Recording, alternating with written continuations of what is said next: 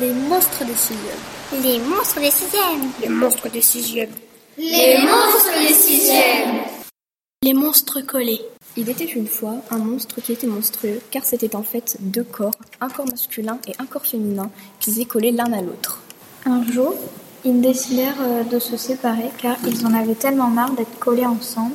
Ils trouvent une baguette magique par terre et se lancent un sort, sauf que le sort échoue et ils se recollent encore plus. Du coup, ils décidèrent d'aller voir un chirurgien, mais quand le chirurgien les voit, ils tombent dans les pommes. Ils essayèrent de les réveiller, mais le chirurgien leur dit de partir de son cabinet. Ils vont voir Dieu et Dieu refusa de les aider car ce sont des méchants, alors il les balança en enfer.